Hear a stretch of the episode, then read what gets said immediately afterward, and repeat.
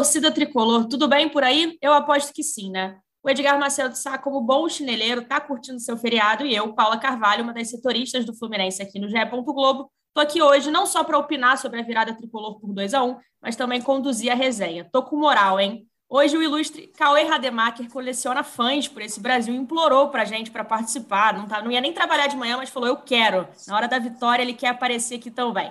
Então, não podia ficar fora dessa virada, né, Cauê? Tudo bem por aí?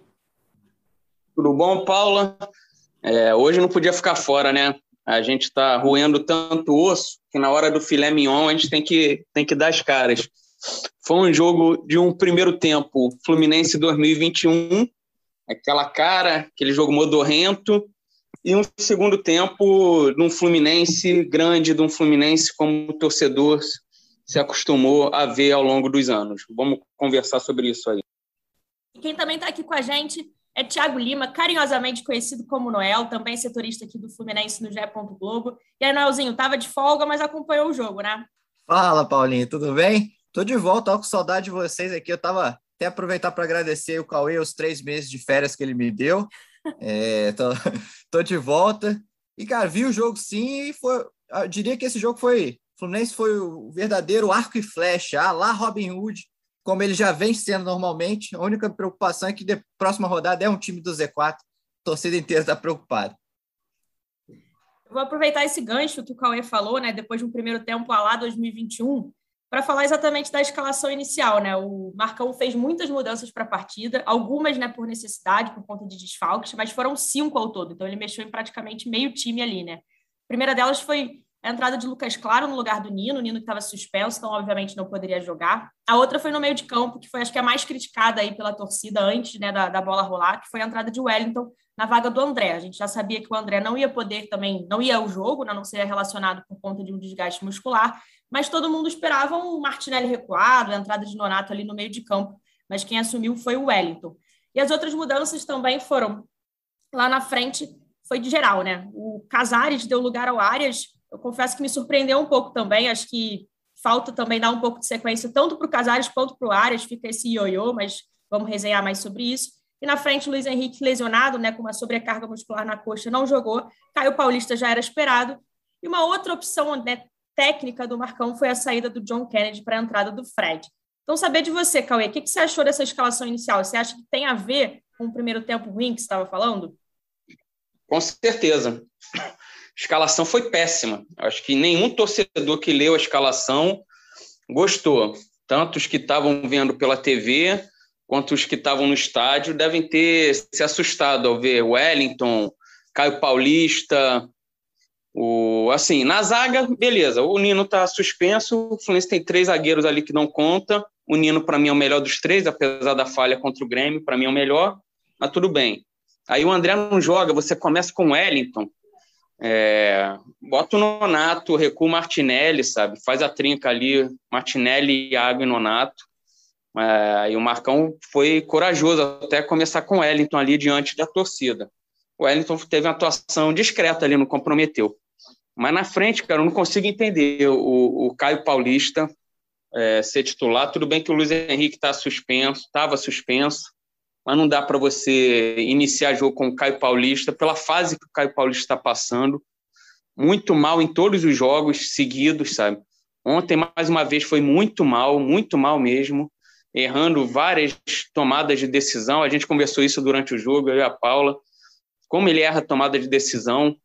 Assim, o Arias e Casares, o, o Casares foi bem outro dia no segundo tempo contra o esporte, aí contra o Grêmio já foi apagado. Mas o, Arias, para mim, ainda não. O Marcão ainda não conseguiu encontrar ali uma posição, uma forma dele jogar. Ele vem por dentro, mas não rende. Teria que ser mais aberto pela esquerda. Eu sinto ainda o Arias meio perdidão quando está em campo, sem saber direito se é para ficar na esquerda, se é para ficar no meio. Eu não sei qual é a orientação que o Marcão passa para ele. A gente não acompanha treinamento, né? Desde antes da pandemia, os treinamentos já eram fechados, então a gente fica sem saber se é o que, que o Marcão pede para o Arias exatamente, mas eu sinto ele muito perdido em campo, sem saber direito por que faixa do campo atuar. E na frente, assim, com todo respeito ao Fred, é um ídolo, não tem condição do Fred ser titular do Fluminense no momento.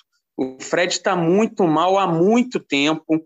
Ele erra praticamente todos os toques na bola que ele dá, devolução de jogada. Ele, você não vê o Fred mais finalizando, sabe? Você não vê uma tentativa de finalização, uma jogada, um espaço que o Fred arruma para receber. E o Fred tem entrado em campo muito pilhado. É, tudo bem que o Palmeiras é um time que gosta de crescer, então por esse lado foi bom você ter o, o Fred em campo para ficar enchendo o saco do juiz, porque senão só os outros fazem isso. No Fluminense ninguém faz, faz isso. Eu não concordo com isso, mas todo mundo faz, você não vai ficar para trás também. Mas o Fred muito pilhado, discutindo com o Luan muito tempo, com os jogadores do Palmeiras. Depois, no fim do jogo, ali foi expulso. Mas ali também o, o Davidson quis crescer, a gente comenta isso depois. O Fred não, não vai baixar a cabeça, ainda mais no Maracanã. Mas dentro de campo, o John Kennedy, para mim, tem que ser o titular. Ele entra até meio afobado, né? Mas você vê que é um cara que está tentando, tentando, tentando o tempo todo. Depois é, não se intimida, vai para cima do zagueiro, bater, é, peitou o zagueiro lá do Palmeiras, que é o dobro do tamanho dele, mandou para aquele lugar, depois acertou o travessão. Então, assim, só um spoiler do que falaremos logo mais. O time, para mim, para esses jogos aí contra a Juventude e tal, tem que ter Luiz Henrique, John Kennedy na frente. E, e Gabriel Teixeira entrou muito bem também. A gente vai falar sobre isso, mas entrou muito bem. É, é um panorama inicial aqui. Acabei me alongando um pouco, mas foram muitas mexidas do Marcão também. E antes de passar a bola para o Noel, é, até você falou, né? A gente conversou muito, Cal, como você, como você disse, durante o jogo, sobre essas tomadas de decisão erradas, né? A principal para mim foi ali aos 43, se eu não me engano, do primeiro tempo, que o Fred, que também achei muito mal, dá uma boa bola ali para o Caio Paulista. E o Caio Paulista, em vez de tentar avançar, ele ia ficar cara a cara com, com o Everton ali. Ele tenta dar um corte para levar para a canhota e é desarmado facilmente ali pelo Luan. Assim. Então, é a sensação que ele está pecando sempre no, no, no, que fazer, né? Quando é para correr, ele para, quando é para parar, ele corre, quando é para chutar, ele cruza, enfim. Então, Caio Paulista, desde que voltou da lesão, a gente está batendo nessa tecla, vive fase muito ruim, que eu também não consigo entender a insistência aí do Marcão, seja para ele ser o titular, né? Agora na ausência do Luiz Henrique.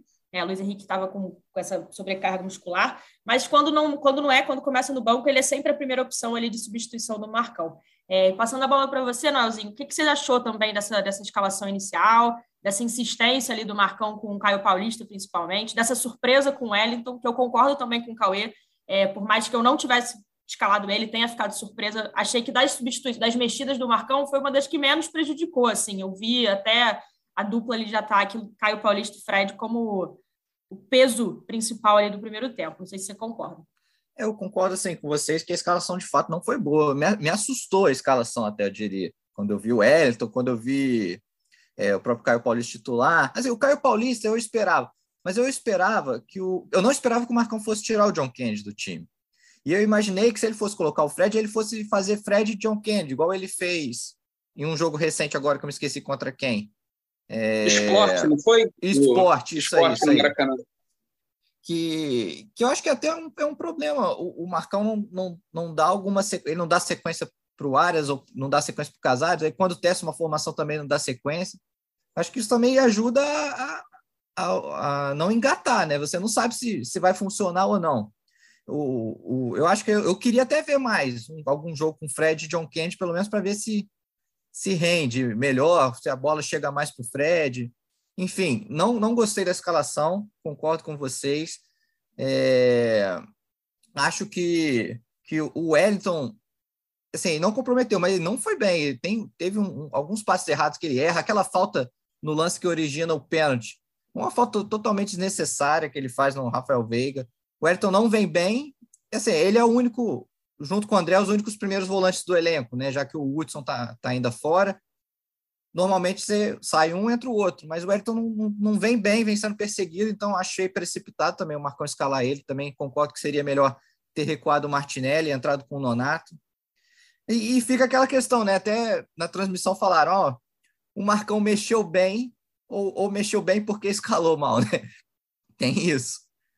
É, eu acho um pouco um pouco para essa linha, assim. Acho que ele soube mexer, mas assim para corrigir os próprios erros, assim, de uma escalação que a gente já apostava ali, olhando, a gente já sabia, sabia que tava, daria errado, né? Até falando do Wellington, é, Noel, logo ali no, aos 15, se eu não me engano, do primeiro tempo, naquelas defesas do, do Marcos Felipe. Eu estava até no estádio, achei que a primeira tivesse sido uma grande defesa, assim, mas depois eu vi no replay, acho que é o Rafael Veiga que, que finaliza. É, é fraco o chute, aí no rebote ele realmente faz uma defesaça do Rony, né? Mas ele falha no primeiro, o Marcos Felipe, enfim, e acaba fazendo uma defesaça. O Lucas Claro depois salva ali no terceiro lance, no terceiro rebote ali do, do Rony. Mas estou falando isso porque quem dá espaço, quem dá uma escorregada ali para o Rafael Veiga finalizar é justamente o Wellington. Eu acho que se o Fluminense tivesse levado aquele gol, óbvio, o Marcos Felipe, se fosse na primeira bola, o Marcos Felipe teria levado também a culpa, mas acho que o Wellington deu, deu mole, assim. E eu, eu vi um pouco, assim, nesse termômetro de redes sociais, a galera elogiando o Marlon, a atuação do Marlon. Não acho que ele tenha tido um jogo ruim, horrível, nada disso, mas eu acho também que era um pouco de uma carência de um primeiro tempo tão ruim que o, que o Marlon, assim, ah, fez um tempo minimamente ok, mas também achei que ele deu alguns moles, também estava tomando umas bolas pelas costas ali. O Gustavo Scarpa muito vaiado pela torcida, né? Estava descendo bastante ali para aquele lado, pelo lado esquerdo do Fluminense, o direito do Palmeiras. Então, não sei, como é que você viu, Cauê? É, o Marlon, tanto o Marlon quanto o Samuel Xavier, todos os outros jogadores, não tão, não, não em relação às substituições, mas o restante do time também. Achei o Iago, né, que acabou sendo o herói do jogo, mal no primeiro tempo também, mas o restante do time, já esperado, o que, que vocês acharam? o, o Marlon, para quem tinha há mais de ano a dupla Egide Barcelos, sabe? A gente é melhor a gente nem não pode reclamar. E ontem, se bobear, ele fez para mim o melhor jogo dele desde a volta, assim, contra um adversário bem difícil. Eu acho que ele teve um saldo positivo, daria uma nota 6,5 ali para ele, sei lá. Eu acho que ele foi, foi bem ali, não comprometeu atrás, de vez em quando foi para frente. Eu acho que foi uma, foi uma partida boa dele. O Samuel Xavier, tenho gostado bastante dele nesses últimos jogos, sabia? Ontem, no primeiro tempo, para mim, foi dos menos piores do time. É, já, já alguns jogos que, que ele vem, vem jogando bem. Contra o Grêmio, jogou o Calegari, não foi? Ele entrou no segundo tempo, deve ter sido Isso. preservado. Isso. Uhum. Mas nos outros jogos ali, Esporte, Ceará, eu tenho gostado dele. Eu acho que ontem o que fez muita diferença também, além da, das mexidas do Marcão, o Iago e o Martinelli foram muito mal no primeiro tempo. E o Iago, para mim, é ainda pior que o, que o Martinelli, sabe? O Iago, esse lance que você falou que o Marcos Felipe solta a bola, que é quase gol, só seria quase gol porque o Iago está moscando ali quase na linha de fundo, dando total condição para o Rony. O time todo saiu, o Iago ficou ali parado, não sei fazendo o quê. Mas, e o Martinelli era o cara no primeiro tempo que mais pegava na bola ali no Fluminense, mas, mas não era o Martinelli que, que a gente tava, é, acostumou a ver, né, jogando bem. Mas no segundo tempo os dois melhoraram muito de, de, de performance. O Iago, óbvio, fez os dois gols, aquele gol logo de cara, aos 20 e poucos segundos. Ela muda a cara do time, traz a torcida de volta e o Fluminense se impôs. O Fluminense fez um segundo tempo muito bom, sabe? é, encurralou o Palmeiras, sofreu poucas, poucas ameaças, ficou em cima o, o jogo inteiro querendo a vitória, não estava se contentando com o empate contra o, o Palmeiras. O Martinelli subiu de produção e o Iago depois acerta aquele belo chute. E eu tenho certeza que o torcedor vai pensar comigo. O gol do Palmeiras, o juiz foi pro VAR, né? Porque tinham dois jogadores em posição de impedimento na frente do Marcos Felipe e atrapalha o Marcos Felipe que chega para o canto para tentar olhar a bola e quando ele pula não deu mais tempo. Aí, torcedor, faço a pergunta.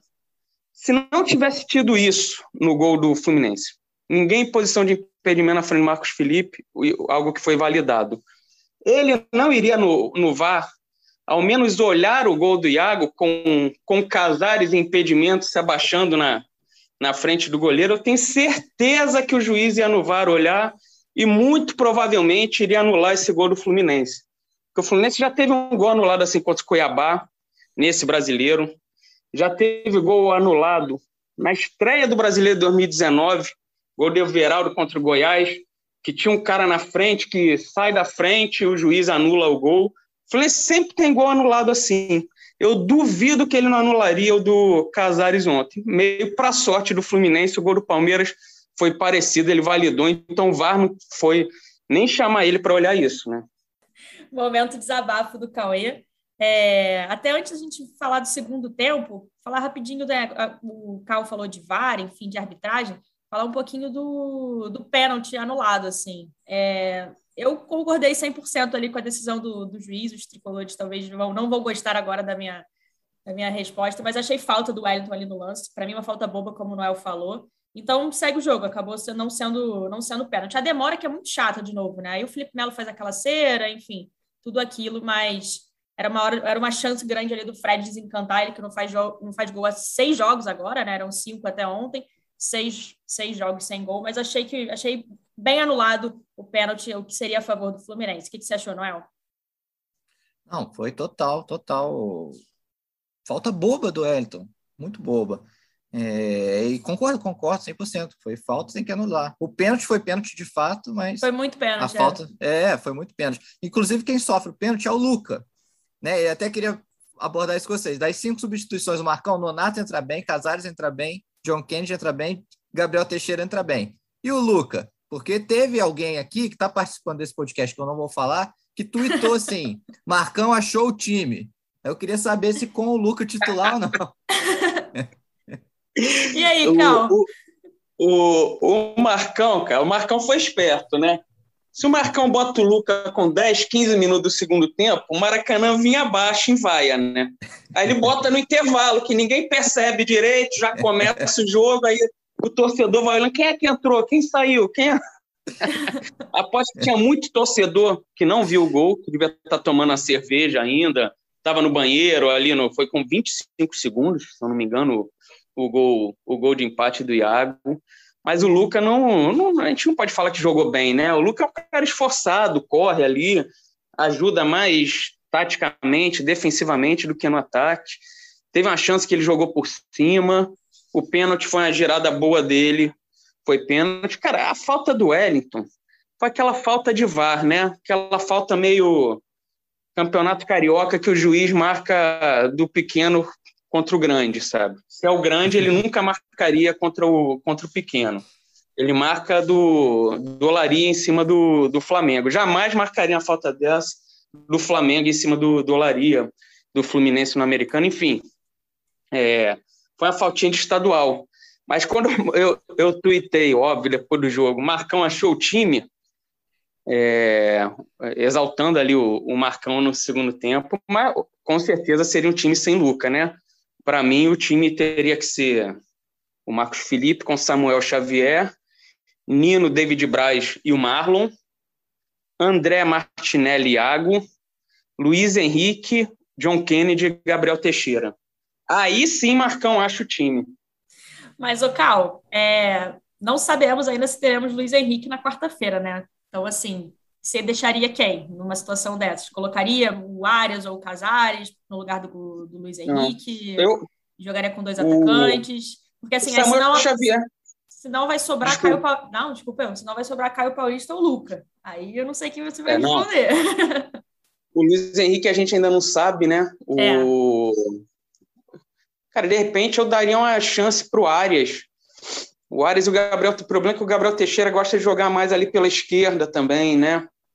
Mas às vezes o área o Arias, tipo, mais no ataque, junto com o John Kennedy, o Gabriel Teixeira vindo um pouco mais por dentro, sabe, para tentar organizar o jogo com os outros três que eu, que eu falei, poderia ser uma formação. Também o Gabriel Teixeira voltou agora depois de um bom tempo parado, não sei se, se ele aguenta, como é que tá para aguentar os, os 90 minutos. E o Samuel Xavier está suspenso, não é isso?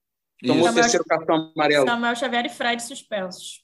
É, mas aí entra o Calegari ali e na frente, no lugar do Fred, entra o, entra o John Kennedy.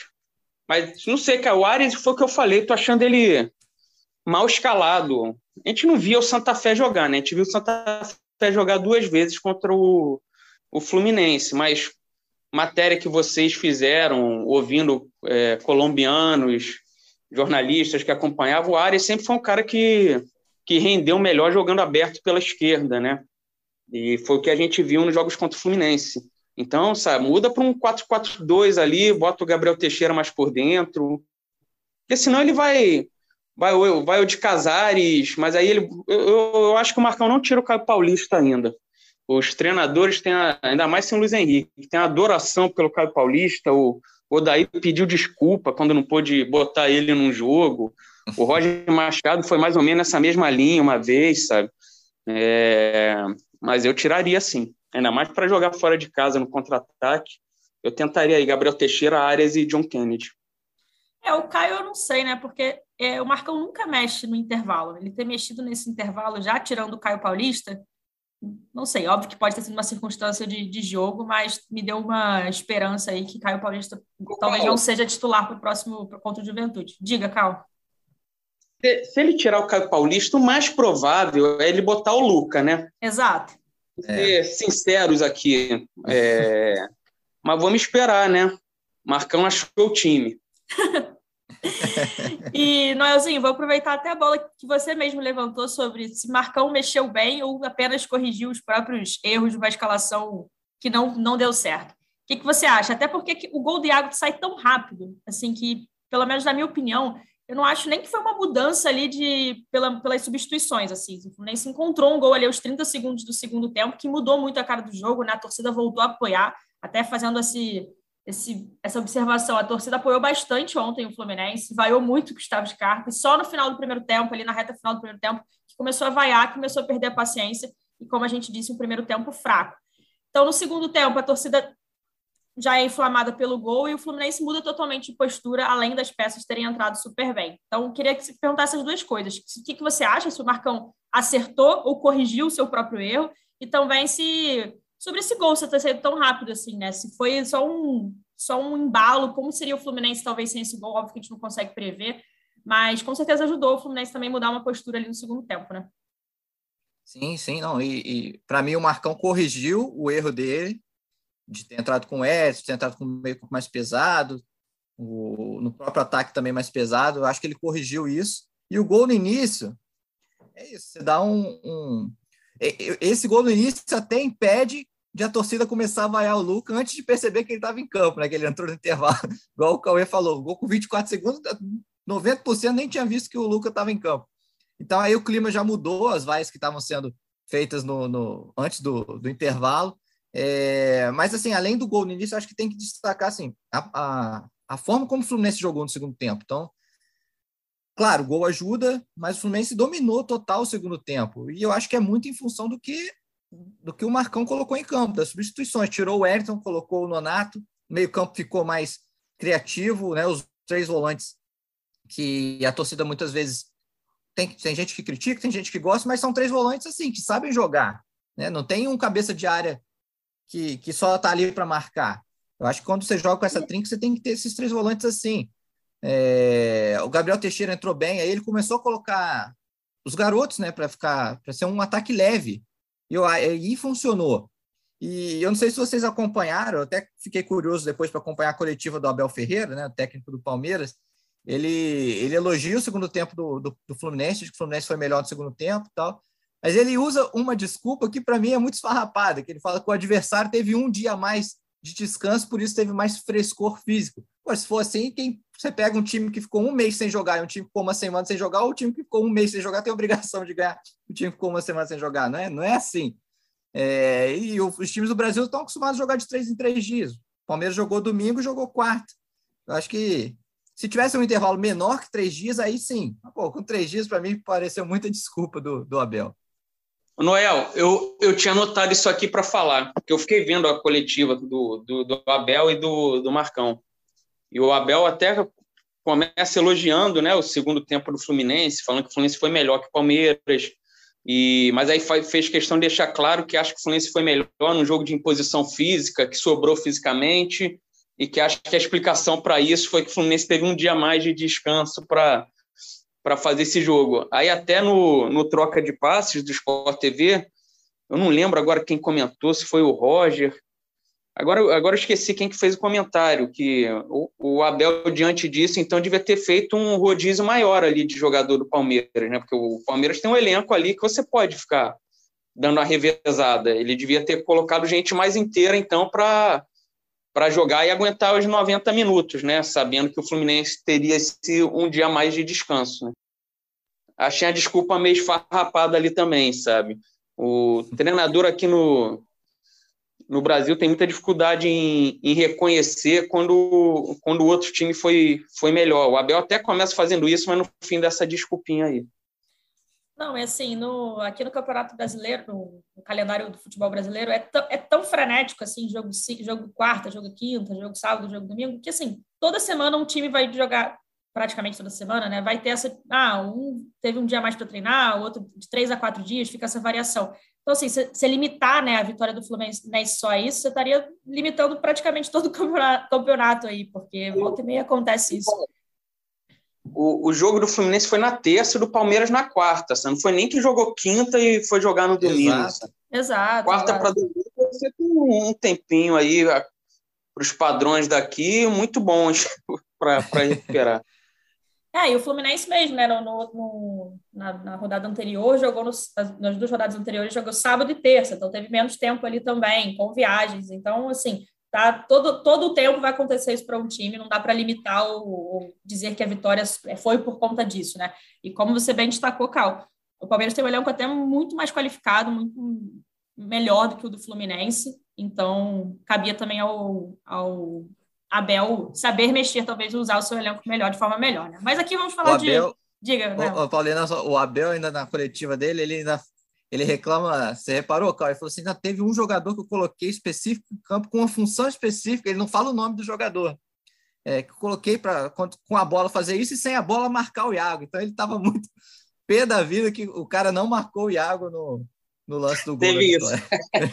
não, e no, e no primeiro gol do Iago, né? Ele carrega sozinho, assim, né? Foi assim, ele, ele tem muita liberdade para finalizar. No segundo gol do Iago, é, eu fiquei vendo mais uma vez a, a jogada ali trabalhada com o Nonato e com o Casares. Tinha muito tempo que eu não vi uma jogada tão trabalhada assim, com movimentação, velocidade no meio de campo tricolor. Eu gostei teve muito. Um... Eu... Diga, Cal. Não, teve um passe de calcanhar bonito ali antes do, do gol do, do segundo gol Foi do Iago, não teve? Teve. Foi do Nonato? É, o Nonato é. tabela com o Casares e assim. É, isso. aí, só que o Nonato isso. dá de calcanhar para o Casares, assim, foi bem, a, a, jogada foi bem trabalhada, e o, e o Iago também foi feliz de finalizar bem ali, né? Mas tinha tempo, assim, que a gente não via, porque se a gente pensar, o último gol do Fluminense tinha sido do David Braz, que foi chuveirinho, né? Foi um cruzamento na área, não, não desmerecendo o gol, obviamente, gol de zagueiro. Depois aqueles gols no Fla-Flu foram mais gols em contra-ataque, né? O Fluminense não tinha a bola, não estava trabalhando a bola e chegou ao gol, assim. Então, o Fluminense... E... Diga. Não, o Fluminense tem essa dificuldade de furar uma defesa, né? Muito. Tanto que o Fluminense só foi a segunda vez, né? Se eu não me engano, que o Fluminense Isso. ganhou de virada um jogo no Isso. Brasileiro. Antes tinha sido contra o esporte no primeiro turno lá na Ilha do Retiro. E faz 1 a 0 até no intervalo ali no, no, no Premier, perguntaram para o Fred, e o Fluminense com essa dificuldade de virar, o Fred faz aquela cara, é, vamos, vamos para o segundo tempo, vamos acertar e tal. É lógico que aquele golzinho com 20 e poucos segundos ali, ajuda, mas o Fluminense jogou muito bem no, no segundo tempo e a torcida agora é para que consiga repetir esse segundo tempo mais vezes aí para conseguir uma vaga na, na Libertadores, né? Exatamente. Essa a última, a única virada né, do Fluminense do Campeonato Brasileiro até então era ainda com o Roger Machado. O Marcão não tinha conseguido nenhuma virada, não também não, também não na Copa do Brasil que chegou a disputar né, com, com o Fluminense. Então, a primeira virada do Marcão nessa passagem dele. A última tinha sido em 10 de julho, então mais de quatro meses aí, contra um adversário muito mais fraco, né, apesar de ter sido fora de casa. Então, vitória maiúscula ontem do Fluminense mesmo, que tem que ser comemorada, mas como você bem falou, Cal, tem que ter uma regularidade agora, né? Então, é, o próximo, próximo adversário é um time do Z4 aí, torcida Juventude, né, quarta-feira. A torcida já está apreensiva. E será que foi só mais um lampejo do Fluminense nesse Campeonato Brasileiro? Jogou bem contra o Flamengo, depois jogou mal vários jogos, aí até conseguiu uma vitória contra o esporte. Então, o Fluminense está, principalmente nesse segundo turno, está oscilando muito, muito irregular. Então, mas, nessa, mas será que essa vitória dá um, um gás diferente para o Fluminense conseguir uma, terminar o Campeonato Brasileiro melhor? Cara, difícil, hein? Esse jogo de quarta-feira me preocupa mais do que eu já estava preocupado com esse jogo do Palmeiras. Eu acho que esse jogo vai ser muito mais difícil do que foi esse além dessa síndrome de Robin Hood aí. Mas de repente agora, né, o Cauê tá aí de prova. Agora que o Fluminense já tem 45 pontos, né, Cauê?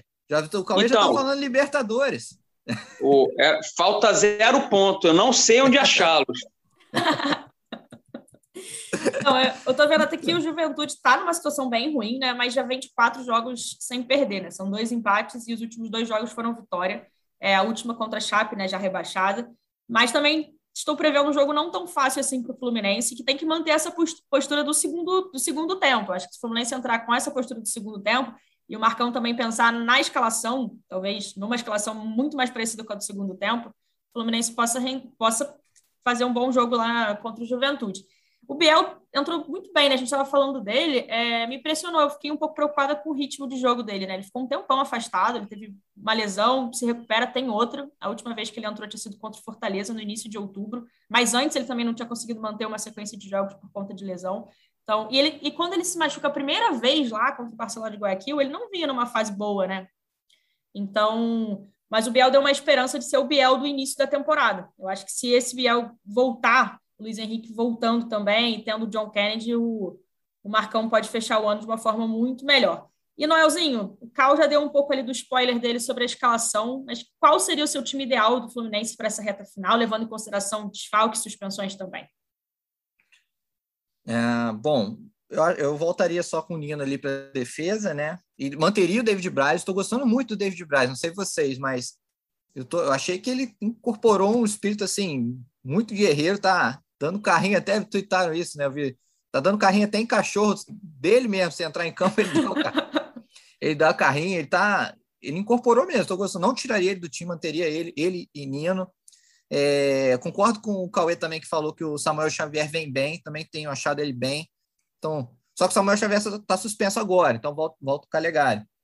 Marlon também gostei dele, achei que fez o melhor jogo dele também nessa volta ao Fluminense. Ele que vem, eu acho que o Marlon vem bem nessa passagem agora nessa segunda chance dele, e eu acho que a torcida não pode reclamar também, né? Vídeo, opções e tudo mais, o que o já falou.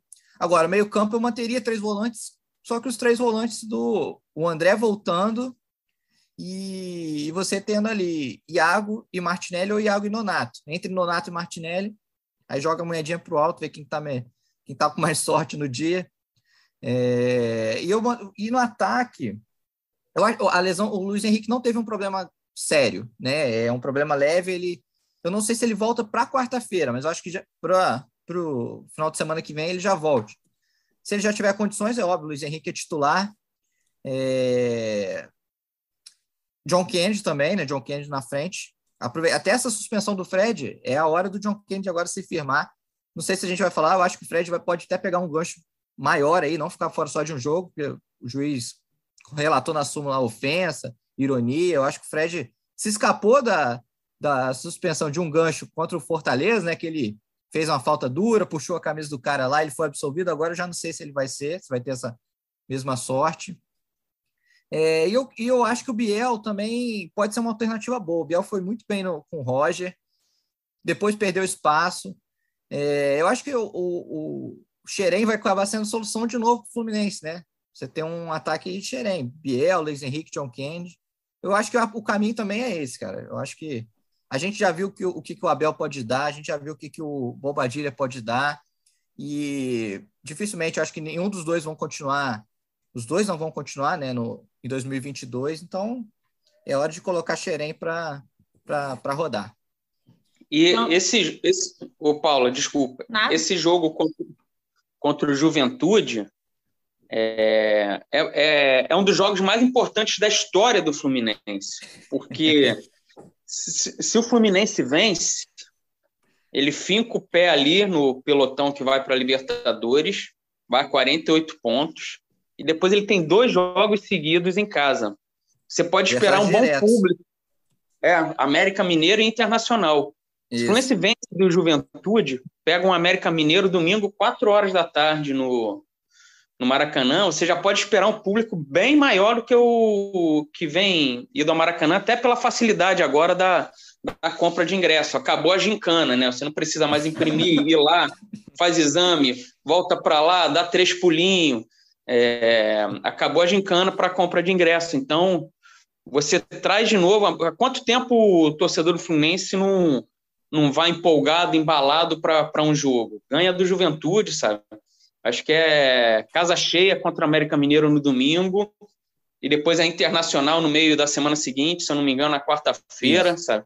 Você consegue, vai se aproximando do objetivo. Eu acho que é muito importante o Fluminense para a Libertadores. Claro, todo ano é importante você estar tá na, Libertadores. Mas se você for pensar, em 2008 o Fluminense fez aquela Libertadores toda no Maracanã, e, e depois dali, todas as Libertadores que o Fluminense jogou é, foram no Engenhão, Maracanã estava fechado, e esse ano agora no Maracanã, mas sem torcida. O Fluminense nunca mais teve uma Libertadores no Maracanã com torcida.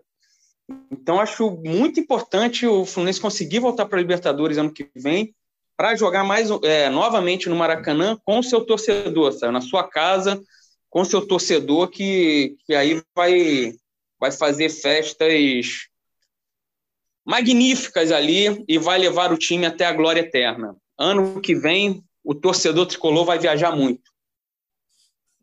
É bom que quando ganha, o Cauê vem com outro humor para cá, né? Tá animado, tá esperançoso.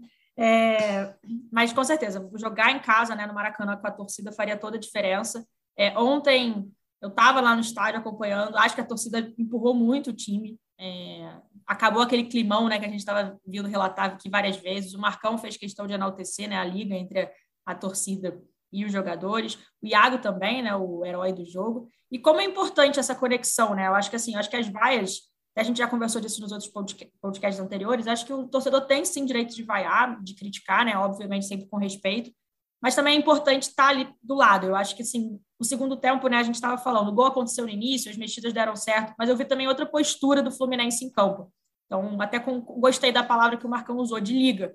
E essa liga agora na reta final do Campeonato Brasileiro pode ser bastante importante aí para o Fluminense voltar de fato para a Libertadores, talvez até escapar de uma pré-Libertadores. A distância para o G6 agora são quatro pontos, né?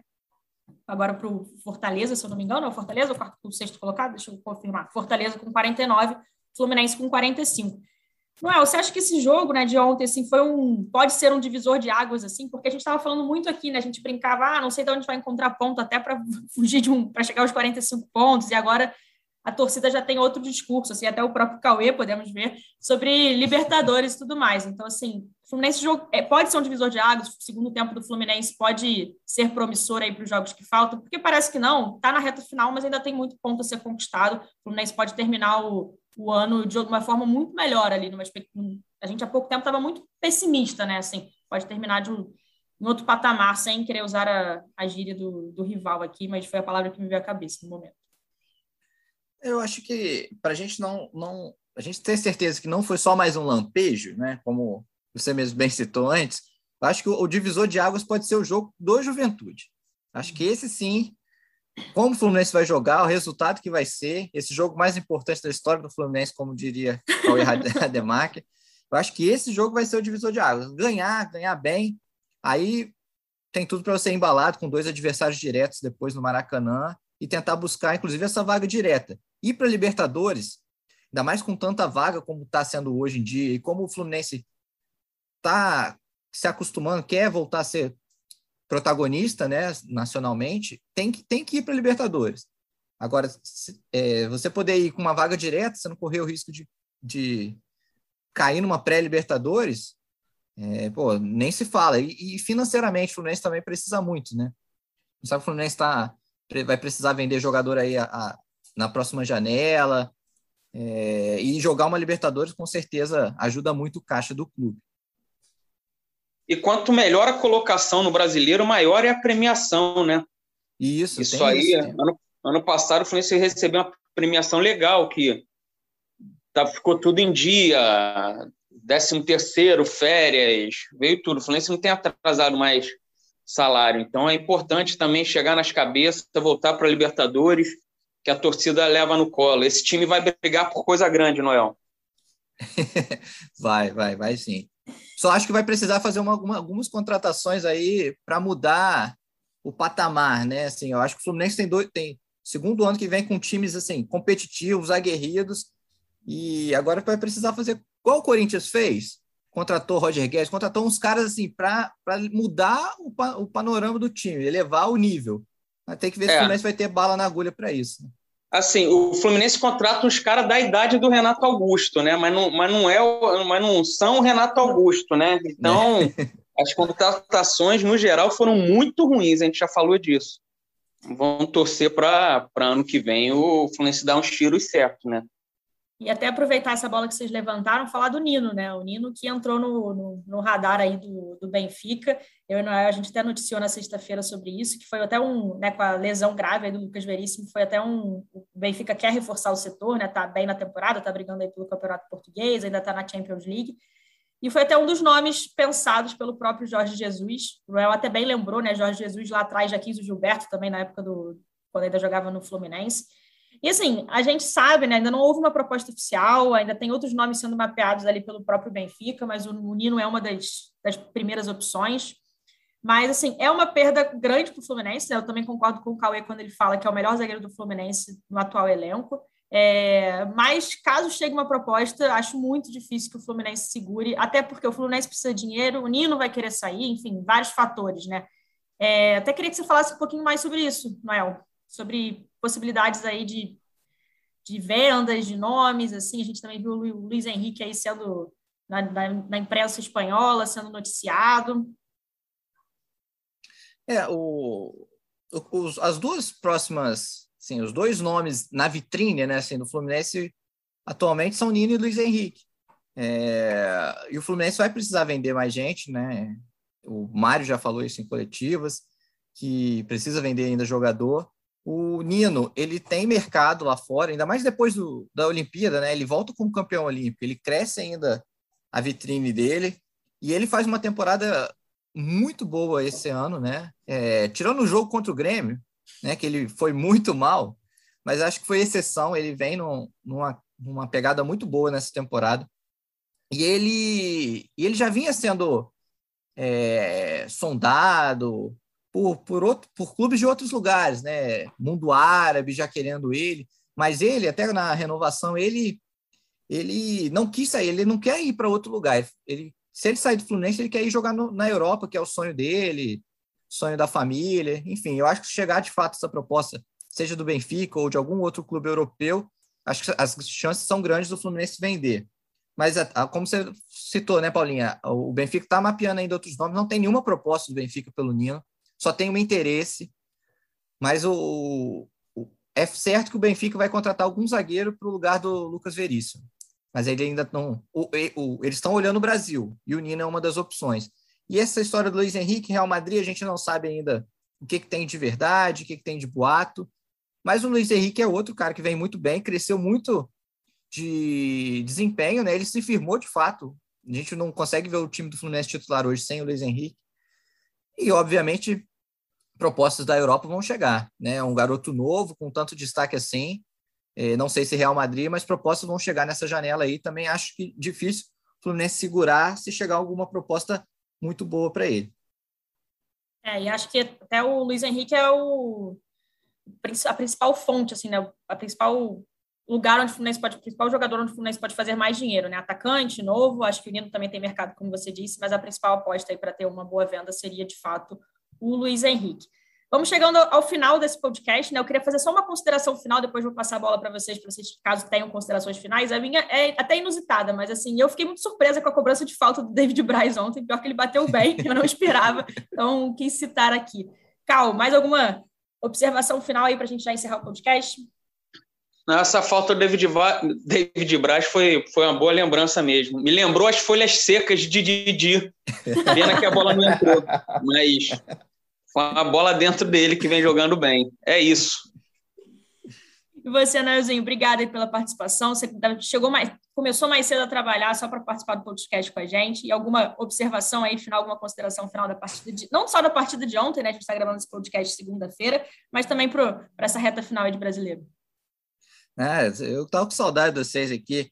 a minha consideração final é só falar assim: ontem eu reparei o seguinte: quando o Dudu fez gol e o narrador falou, oh, Dudu tava precisando, né? Eu fui levantar. Eu falei assim: pô, o Fluminense, além de ressuscitar os times, ele tá ressuscitando o jogador. O Vina no contra o Ceará. Vina não fazia gol desde agosto, fez gol no Fluminense. Tardelli não, não tinha feito gol nem quando tinha voltado para o Santos. Fez gol no Fluminense. Aí ontem o Dudu não fazia gol há mais de um mês, fez gol no Fluminense. E agora acho que o Fluminense pode aproveitar que o Fred agora está suspenso, né? Vai, pode até pegar gancho, não sei se vai pegar gancho no STJD, mas marca um amistoso ali com alguém e põe o Fred no outro time, né? Que aí o Fred desencanta, de repente volta a confiança para ele voltar para o time titular.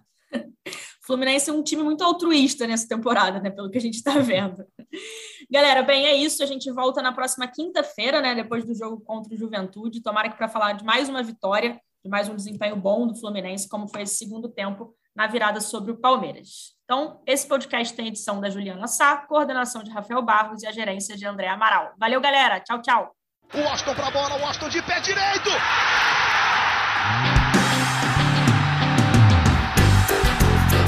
É o GE Fluminense.